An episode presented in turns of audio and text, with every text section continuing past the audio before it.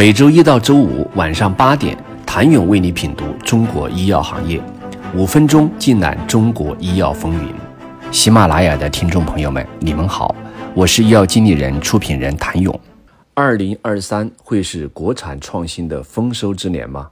从国内首个到中国首发，再到全球首创，虽仍处在寒冬之中，但今年以来，产业中的创新成果不断涌现。以获批上市的一类新药来看，创新成色正不断加深。更直观的变化是，上市一类新药的数量也在大踏步前进。二零二三年上半年获批的一类新药中，二十二款为国产创新药。其中包括十二款小分子创新药、八款生物药、一款多肽类化药及一款中药创新药。对比之下，这一数字已经超过了2022年全年获批上市的一类新药。若将统计周期拉长至上市一年内的一类新药，自2022年7月1号到2023年6月30号，上市国产一类新药达26款。他们将有望在上市一年内冲进医保目录。自药审改革后，2016年到2021年间，国家药审中心受理的一类新药数量由184个增加到1379个，年增长率近50%。以此推算，2023年的确是国产一类新药的上市爆发期。将目光聚焦到这二十一款国产一类新药所获批的适应症上，抗肿瘤依然是绝对王者，获批产品数量过半，炎症及自身免疫性疾病则紧随其后。今年上半年以来，齐鲁制药的 ALK ROS One 抑制剂、伊鲁阿克、海河药物的 MET 抑制剂国美替里、贝达药业第三代。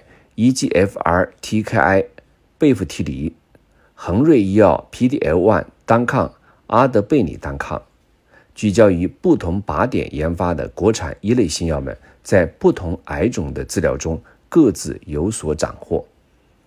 抗肿瘤赛道内最卷的，毫无疑问，当属 PD-1。虽然 PD-1 的研发热潮并不仅仅是中国。同样是全球药物研发领域最活跃的细分市场之一，但中国市场是目前世界上拥有 PD-1 最多的国家。自2014年以来，全球已获批上市了近20款 PD-1 单抗药物，仅是中国市场就占了四分之三。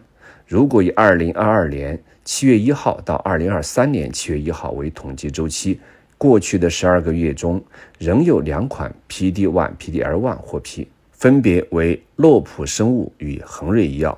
至此，国内已获批 PD-1L1 单抗产品增加到十五款，这已经是十五款单抗药物，是美国市场上市 PD-1 的二点五倍。据悉，全球围绕 PD-1 抑制剂的临床试验已突破五千六百项。热浪之下，国家药监局给内卷的国内 PD-1 研发泼了盆冷水。今年六月中，嘉禾生物用于治疗复发难治性外周 T 细胞淋巴瘤的 PD-1 新药上市申请未获批准，这是国家药监局首次对 PD-1 说不。或许这是一个警钟，尤其是对于已经提交上市临床申请的超过三十款国产 PD-1 单抗来说。今年上半年获批一类新药数量超过了2022全年，这是后疫情时代的复苏，还是中国创新已步入果实的收获期？请您明天接着收听。谢谢您的收听。想了解更多最新鲜的行业资讯、市场动态、政策分析，请扫描二维码或添加医药经理人微信公众号“医药经理人”——医药行业的新闻与资源中心。我是谭勇，明天见。